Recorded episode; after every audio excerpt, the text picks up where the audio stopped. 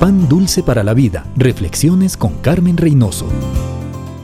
Llovía a cántaros como suele llover en Costa Rica. Los rayos iluminaban el cielo y los truenos asustaban a una pequeña que se pegaba a su mamá con desesperación. Hijita, no hay nada que temer. La mano de Dios está con nosotros. Sí, mami, yo lo sé, pero ahorita necesito una mano con carne y hueso. Muchas veces nos hemos sentido así. Aprender a confiar en Dios lleva tiempo y práctica. Qué alivio cuando al fin lo logramos. Pero mientras aprendemos, es bueno tener una mano amiga que nos indique el camino, que nos ayude a volver nuestros ojos a Dios en lugar de las dificultades, que nos recuerde las promesas que podemos reclamar de su palabra. Muchas veces Dios utiliza las manos, los labios del corazón de sus hijos para bendecir al que necesita. Cuando al fin aprendemos, ayudemos al otro.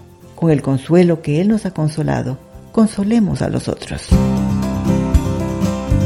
Pan dulce para la vida. Reflexiones con Carmen Reynoso.